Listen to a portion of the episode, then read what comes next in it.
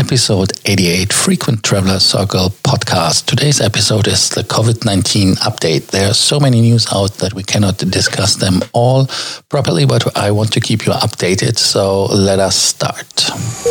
Welcome to the Frequent Traveler Circle podcast. Always travel better. Put your seat into an upright position and fasten your seatbelt as your pilots Lars and Johannes are going to fly you through the world of miles, points, and status.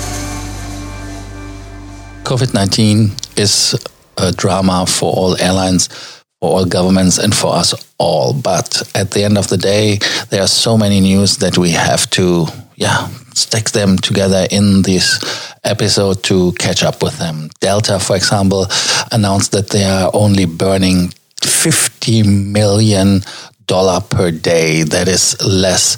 When end of March they said they were burning 100 million dollars a day. That is absolutely unbelievable. Lufthansa was only telling us that they were burning 1 million per hour, so it's 24 million euros. So a little bit more in US dollars, but uh, still less than Delta.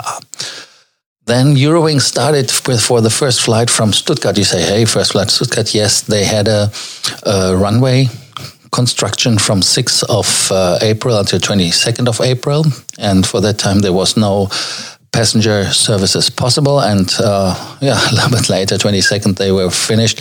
On the 23rd in the morning, they started with the flight Eurowings 2002, which is the flight to Berlin Tegel at 7.05 in the morning.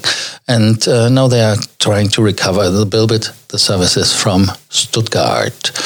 Another interesting figure is the UAE announced that they are losing 31 million passengers in the corona crisis. Then you see that the uh, near and the Middle East, they're having really, really trouble as well.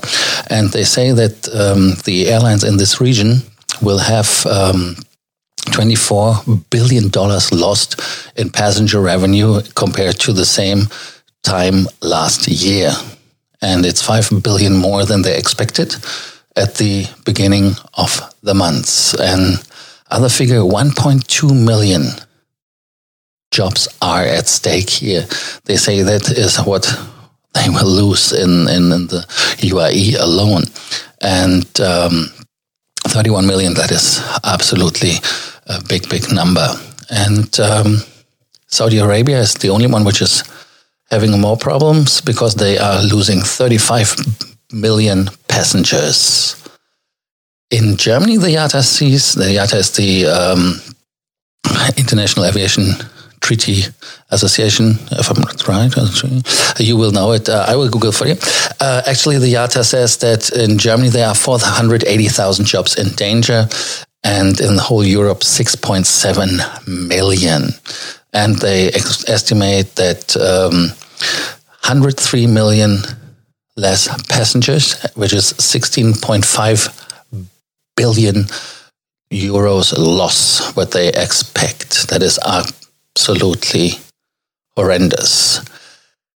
Ryanair, yeah, they said if the middle seat is not uh, sellable, then we will not fly. We will see what this is going to be. And um, worldwide, the ICAO says um, 1.2 billion passengers less uh, until September 2020.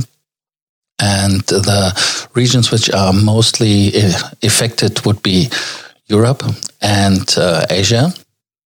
And the revenue will be reduced by 160 to 253 billion dollars. That is their estimate. Unbelievable, unbelievable.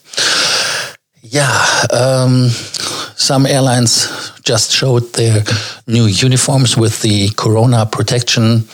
Uh, there has to be named, of course, Philippine Airlines with a very designy um, yeah, it's a designy uh, approach uh, with the stripies on the left shoulder for the Philippines. UAE, uh, Emirates Airlines showed us with a visor, so kind of interesting. And United Airlines said that the flight attendants have to wear masks. Uh, so that is the protection we will get. Um, Qatar Airways is leading by example. The management they say for all the middle and upper management, we reduce the salaries 50%. Of course, they don't do it willingly, but um, they sell it us to uh, believe it's solidarity. But I think, of course, they have, like everyone, a cash problem, but it's nevertheless a good idea. And uh, it should take three months for this cut.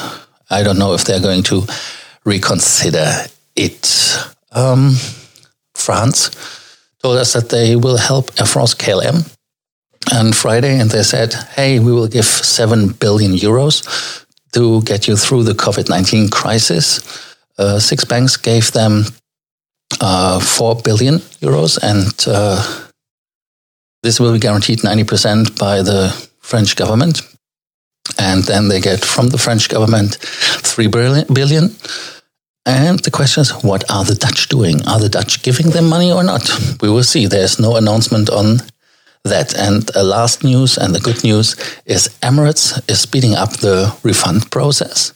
They said it takes 18 months, but now, yeah, we stepped it up and we have normally 35,000 refunds a month. Now they have 150,000 and they think that they are done with the refunding until August. Let's see. So, thank you so much for listening to the Frequent Traveler podcast. If you have any other question, let us know and we are happy to answer your questions. And do not forget, like always, to subscribe to the Frequent Traveler Circle podcast. Thank you. Bye bye.